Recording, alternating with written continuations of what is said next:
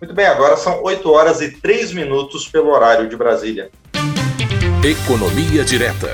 Os assuntos econômicos em discussão na Câmara. Bom, economia direta é responsabilidade do nosso colega, o servidor da Câmara dos Deputados, economista e especialista em economia do setor público e comércio exterior, o Fernando Gomes, que está conosco mais uma vez para explicar o que acontece na economia brasileira, com ênfase aqui no que a Câmara dos Deputados discute. Oi, Fernando, tudo bom com você? Bom dia, Márcio, tudo bem? Bom dia aí a todos e todas que nos acompanham. Pois é, Fernando, a Câmara dos Deputados aprovou alguns, alguns projetos na última semana e está se preparando para tratar de outros temas, e uma dessas propostas é o projeto que prorroga até o dia 31 de julho, agora, o prazo para entrega da declaração do imposto de renda de 2021. O prazo original era o final deste mês de abril. Para o contribuinte, Fernando, essa medida vai trazer algum alívio? É, Márcio, é uma medida que traz um alívio financeiro importante, né? na medida em que ela prorroga o prazo de entrega e de pagamento também né, da primeira parcela, de 30 de abril para 31 de julho, como você falou. Né? São 90 dias a mais para que a declaração seja entregue. E qual é a vantagem disso? É que quem teria imposto de renda para pagar ganha mais 90 dias de prazo. Ao invés de entregar a declaração em 30 de abril e já pagar o imposto, é, esse prazo fica prorrogado aí para 31 de julho, né? É, outra vantagem é no que se refere à restituição, ou seja, quem teria algum, algum valor para receber do fisco, é, fica mantido o cronograma original. Então, quem teria valores a receber faz a declaração, entrega em 30 de abril e já vai poder receber essa restituição a partir do mês de maio, conforme previa o cronograma original. Então, foi uma medida importante porque ela estende o prazo sem custo nenhum, por mais 90 dias para quem tinha valores a pagar, e ela mantém o prazo inicial, com previsão de pagamento já a partir de maio, para quem tem valores a receber. Lembrando aí, Márcio, que quem tem prioridade para receber a restituição são os idosos a partir de 60 anos, pessoas com deficiência e professores, desde que a principal fonte de renda seja é, o magistério, né? É uma medida muito bem-vinda em tempos de pandemia, vai dar um alívio financeiro aí para quem tem imposto a pagar, e essa medida ainda segue para o Senado, talvez seja votada até hoje, mas eu acredito que deve ser aprovada com tranquilidade lá pela, pela importância da matéria. Muito bem, uma boa notícia, então, para o cidadão, para o contribuinte brasileiro. Bom, outra medida que pode beneficiar, nesse caso, o setor produtivo, as empresas, é uma medida provisória que o governo editou com o objetivo de modernizar e desburocratizar o ambiente de negócios aqui no Brasil. Essa medida provisória é bastante extensa, tem vários pontos, mas quais são os principais itens, Fernando, que você destaca para a gente que podem ser efetivos para desburocratizar o ambiente de negócios? É, bom, Márcio, essa é uma iniciativa que partiu do Ministério da Economia, né, e ela foi pensada a partir de um relatório que é produzido pelo Banco Mundial, que se chama Doing Business. É uma expressão em inglês que, traduzindo, significa fazer negócios, é, fazendo negócios. O Brasil, com base nessa avaliação feita pelo Banco Mundial, no que se refere à burocracia, está lá na posição 124 de um total de 190 países avaliados. Aí, com base nessas recomendações, é, que, que tem como foco é, melhorar o ambiente de negócios, desburocratizar, facilitar, é, de forma que empreender, investir, montar um negócio seja uma atividade mais simples e não um entrave. Né? Então, com base nesse relatório, foram propostas várias medidas, vou destacar aqui algumas que, que eu acho que facilita a vida dos empresários, em especial dos pequenos. Né? É, a unificação das inscrições é, fiscais no âmbito federal, estadual e municipal no mesmo CNPJ, a proibição da criação no processo de registro, quando você vai registrar a empresa, de se cobrar é, do, de, do, de quem está registrando a empresa, quando os dados ou informações que, que fazem parte do registro já constem das bases de dados do governo federal, ampliação dos prazos de convocação das Assembleias Gerais de Acionistas, que passam de 15 para 30 dias, a proibição de que nas companhias de capital aberto, que são aquelas companhias que têm ações negociadas na Bolsa, de que o, o principal dirigente da empresa e o presidente do conselho de administração possam ser a mesma pessoa, e uma medida aí no setor exportador, é, que é a disponibilização de um guichê único eletrônico aos exportadores e importadores para encaminhamento de documentos e dados. Né? Como você disse, eu citei aqui algumas das principais medidas, mas é uma medida provisória grande, é, com vários outros pontos e que propõe modificações aí em diversas áreas. Pois é, Fernando, hoje muitas empresas reclamam que tem que fazer inscrição municipal, inscrição estadual, inscrição federal quando se trata de questões fiscais. É, é, a medida provisória traz a unificação dessas inscrições. Vai realmente diminuir a burocracia para as empresas? Com certeza, Márcio, é uma medida desburocratizante, ela unifica os procedimentos de inscrição nas três esferas, como você disse, né, federal, estadual e municipal. Isso poupa tempo é, do, do, empreendedor, do empresário, poupa os deslocamentos que ele tem que fazer, às vezes, para ir até essas instituições e resolver algum problema quando não é possível fazer pela internet, poupa dinheiro e ele agora vai poder fazer essas três inscrições em um só lugar e pagar uma taxa única. É uma medida muito bem-vinda, uma medida facilitadora, e esse tempo, é, principalmente que ele gasta com essa burocracia, ele vai poder usar para melhorar o negócio dele, para investir na empresa dele. E vai diminuir também as questões contábeis, né? Vai, vai facilitar bastante para isso também, né? Verdade, vai pagar menos contador também, com certeza. Pois é, e outra questão que até tem um nome estranho, essa é o guichê único eletrônico, que é específico para os exportadores. Também é uma medida importante, também vai ajudar para quem quer empreender? Com certeza, Márcio. É, essa é uma demanda antiga dos exportadores, né, em especial dos pequenos, que sofrem muito com essa burocracia também, porque o processo de exportar e importar ele é muito mais complexo que o processo interno aqui de abrir uma empresa ou de, de fazer compras é, de fornecedores no mercado interno. Né? Então, são muitos normativos, muitas regras que precisam ser cumpridas para você poder exportar e importar. E, principalmente, o pequeno e médio, que tem pouca experiência, ele sofre muito com isso.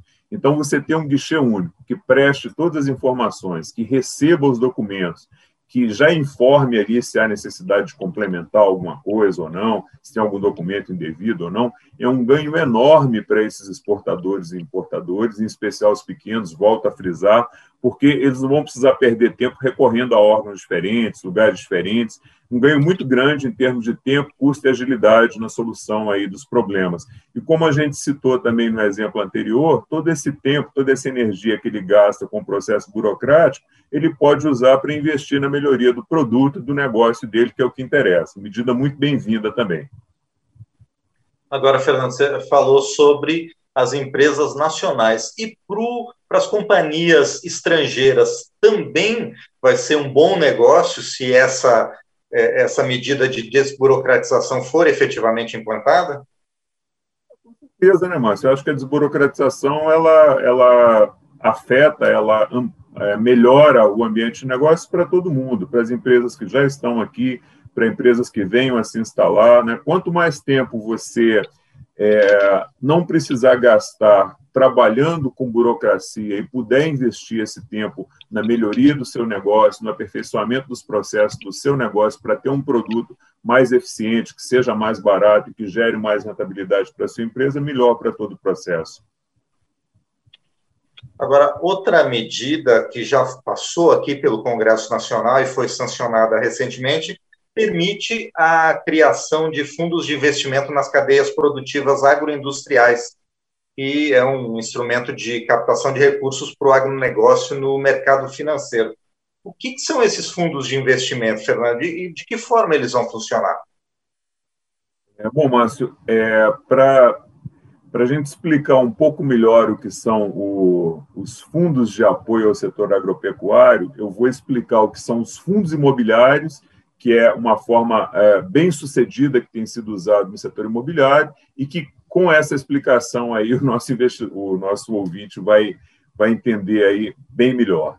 Os fundos imobiliários eles são instrumentos que permitem ao investidor, principalmente o pequeno, é, que quer investir em rendas de aluguéis, por exemplo, mas que não tem o dinheiro para comprar uma sala, um galpão, que ele possa fazer esse investimento. Como é que ele faz isso? Ele compra cotas de um fundo imobiliário que já existe, através de uma corretora na Bolsa de Valores, de acordo com a área que ele quer investir. Salas comerciais, galpões, lojas em shoppings, por exemplo. E aí, todo mês, ele deve receber um rendimento que corresponde a uma espécie de aluguel, proporcional a quantas cotas ele comprou, a quanto ele investiu. Se a cota valorizar, ele ainda pode vender essas cotas e embolsar um lucro aí pagando 20% de imposto de renda sobre o ganho de capital, que é a diferença entre a compra e a venda da cota. E sobre os rendimentos, você não paga imposto nenhum, ele é isento de imposto de renda. Perdão. E os recursos da venda dessas cotas, eles vão para o empreendimento para que os gestores do fundo possam usar esses recursos para melhorar os imóveis, comprar novos imóveis, investir em melhorias na atividade de aluguel. E esses recursos, por virem de novos cotistas que se associam ao negócio, eles têm um custo mais barato para os empreendedores do que se eles fossem tomar empréstimos em bancos, por exemplo. Então, o objetivo é ter mais uma fonte de financiamento de recursos para esses empreendimentos, que seja uma alternativa aos empréstimos tomados em bancos. O Fiagro ele segue exatamente a mesma linha de raciocínio. O objetivo é captar recursos no mercado, junto a investidores, que podem ser investidores nacionais e estrangeiros, para que eles possam investir em ativos do agronegócio, em cotas do agronegócio. E essas cotas também vão ter um rendimento. Assim como os fundos imobiliários têm um aluguel, esses títulos agropecuários também vão ter um rendimento. A gente ainda não sabe quando é de quanto vai ser esse rendimento e com que periodicidade, se vai ser mensal, a cada três meses, a cada seis. Isso vai começar a ser definido à medida que o fundo começar a operar. Né? Esse tipo de operação é uma alternativa é, ao chamado intermediário financeiro, que são os bancos. Né? Os bancos eles pegam recursos das poupanças, das aplicações em renda fixa, que eles captam dos clientes, e emprestam esses recursos a uma taxa de juros que é bem mais alta do que nesse tipo de, é, de alternativa que está tá se propondo do FIAGRO, onde esses recursos são captados diretamente do investidor, que quer investir no negócio, comprando cotas, e o recurso para o investimento em si ele tem um custo bem mais barato.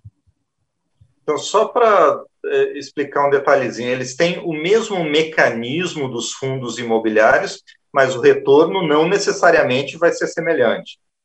Exatamente, né? Os fundos imobiliários a é, vão, o, a fonte do retorno deles é o aluguel, o aluguel de salas comerciais, o aluguel de galpões, e aí a, a forma de rentabilidade é outra. No fundo agropecuário, o que vai determinar é o tipo de negócio em que vai se investir. A gente pode explicar isso aí um pouquinho mais à frente. Se ele investir, por exemplo, em plantação de soja, ele vai ter um tipo de rendimento. Se ele investir em criação de gado, vai ter outro tipo de rendimento. Se for plantação de milho, outro tipo de rendimento. Então, o mecanismo é bastante similar, mas a rentabilidade vai ser determinada pelo tipo de investimento que o, que o investidor optou ao comprar as cotas do fundo. Pois é, então, Fernando, vamos entrar nesse assunto já. É, pode escolher, o investidor ele pode escolher onde investir? Tem, tem opções, tem várias opções, é isso? Exatamente. É, a ideia é essa. Assim como no setor imobiliário, que o investidor pode escolher, né, como a gente disse, se vai ser shopping, galpão comercial ou não, no Fiagro também é a mesma coisa. Né? O investidor vai poder escolher se quer aplicar em títulos, como a gente disse antes, vinculados à soja ou a gado, é, e esses fiagros, é, para a gente esclarecer um pouco mais a operacionalização dele, eles devem ser gerenciados por uma instituição financeira, né, como bancos e distribuidores de títulos e valores imobiliários. Eles vão ser ofertados via bolsa de valores, né? Então, quem tiver interesse em investir, ele compra é, um, título, ele compra uma cota desse fundo através da corretora dele na bolsa de valores e vende também na hora que ele quiser. É uma operação rápida, fácil, que você mesmo, quando tiver um pouquinho de experiência, pode fazer pelo seu celular. E com essa, com essa diferenciação aí, como você perguntou, ele vai poder é, escolher aonde investir. Se ele quer investir, por exemplo, no mercado de soja, no mercado de, de milho, no mercado de arroz, no mercado de proteína animal, que seria frango, é, carne, etc., vai ter sim essa opção futuramente à medida que o fundo for se consolidando e for tendo mais operações sendo feitas no mercado. Você falou que é um investimento fácil para quem tem certa familiaridade com o mercado de investimentos. Mas é uma aplicação sem risco, é uma aplicação conservadora ou tem algum risco embutido, Fernando? Não, Márcio, tem risco sim, tá? É, a gente costuma dizer que tudo que é renda fixa, tudo que você ajusta antes com o banco, a taxa e o prazo da aplicação, ou seja, qual vai ser a taxa e quando é que você vai receber o seu dinheiro de volta, é que são operações sem risco. Como exemplo, a gente cita aqui a poupança, o CDB, o Tesouro Direto. Essas operações não têm risco. E é bom o nosso ouvinte entender esse conceito, porque ali na frente, se ele quiser investir nesses títulos, é bom ele estar tá bem ciente disso. Né? Renda fixa é que não tem risco. No caso dos fiagros e também dos fundos imobiliários, são títulos de renda variável, logo eles têm um risco sim. Eles são chamados ativos de renda variável porque é uma renda que varia. Né? Se varia, pode variar para mais, ter um rendimento bem melhor que esperado, ou pode variar para menos, pode ter um rendimento até negativo. Logo, as aplicações têm sim um risco. Agora é bom a gente esclarecer também que as operações que têm mais risco, elas oferecem oportunidades de ganhos maiores. Né? É, os fundos imobiliários, eles dependem do pagamento do aluguel por quem aluga. É, e os fiagros, eles vão depender do sucesso do, do, empreendimento, se ele vai ser bem administrado, se ele vai ser rentável. Por isso, a necessidade do, de quem quer investir nesses fundos buscar o máximo possível de informações antes de entrar em um desses fundos. Que informações? Você conhece o mercado, por exemplo, de gado? Você conhece as principais empresas que estão no fundo que você está escolhendo para aplicar? Você acompanhou a rentabilidade e o desempenho dessas empresas em anos anteriores? Então, o investidor ele deve se munir de todas as informações possíveis antes de investir em um desses fundos, seja um FIAGRO ou um fundo imobiliário. E, Márcio, é um detalhe interessante: essa pandemia ela trouxe uma realidade para o mercado é, de ações para o mercado de renda variável brasileiro que foi muito esclarecedora. Né? É a possibilidade de você ter perdas maiores nessas aplicações e de você ter que lidar com isso. Né? Por exemplo, é, logo após os lockdowns que ocorreram no, no, início da pandemia, as lojas de shoppings elas ficaram fechadas por um período e os lojistas perderam renda e não tinham como pagar os aluguéis. Os fundos que são donos dessas lojas tiveram que renegociar e dar prazo para esses lojistas para não ficar com a loja sem alugar, e aí não receberam os aluguéis por um período. Como não receberam os aluguéis, eles não puderam pagar os cotistas, que também não receberam os aluguéis por algum tempo. É, além de não estar havendo o pagamento do aluguel, o preço das cotas desse fundo caiu. Por quê? Porque eles se tornaram menos atrativos em relação a outros investimentos. É como se você tivesse 10 mil investido antes da pandemia e se você precisasse vender essas ações durante a pandemia, você teria que vender por 8 mil, por 7 mil, perdas que podiam chegar até a 30%. Então, esse exemplo é para dizer o seguinte: é, em situações em que as coisas não dão certo, você pode perder o rendimento do fundo por um tempo e ainda pode perder parte do valor que você investiu. Isso não acontece só em épocas de pandemia, não. Acontece também quando o negócio é mal administrado e dá errado. Por isso, o FIAGRO, assim como o fundo imobiliário, ele é uma atividade que tem um risco embutido, sim, mas que pode aí ter ganhos maiores do que uma aplicação de, de renda fixa. É, e nesse caso eu friso mais uma vez para os nossos ouvintes, né, se você optar por investir em fundos imobiliários, em ações, em renda variável, estude, se informe, conheça a empresa, conheça o setor e não coloque tudo que você tem em um mesmo investimento. Diversifique seus investimentos. Aliás, esse é um tema que a gente pode conversar aqui um dia, Márcio. Diversificação de investimentos e, e risco. Com toda certeza. Ô, Fernando, só para encerrar, esse projeto ele foi sancionado, virou lei, mas com alguns vetos.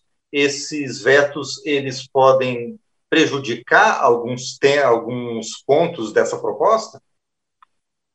É, pois é, Márcio, esse projeto ele foi aprovado inicialmente prevendo que o rendimento desses títulos dos fiagros eles teriam isenção do, imposto de renda, exatamente como acontece com os rendimentos dos fundos imobiliários. Né?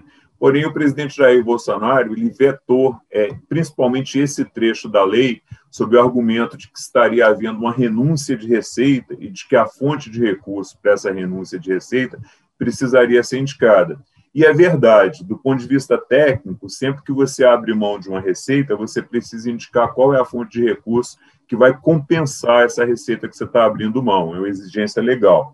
Porém, existem alternativas, né? Assim como foi encontrada uma alternativa para os fundos imobiliários, você pode também encontrar uma alternativa para esses fiagros, você pode pensar em uma fonte de receita, pensar em alguma alternativa que resolva esse problema. É um tema que deve ser negociado entre Executivo e Congresso para ser melhor ajustado, porque, a meu ver, se você tira a isenção da tributação sobre o rendimento desses ativos, se você não tira a isenção da tributação sobre o rendimento desses ativos, você tira um grande incentivo para trazer os investidores para investir nesses fiagos. E essa isenção, ela já existe para os fundos imobiliários, né? então não é uma novidade.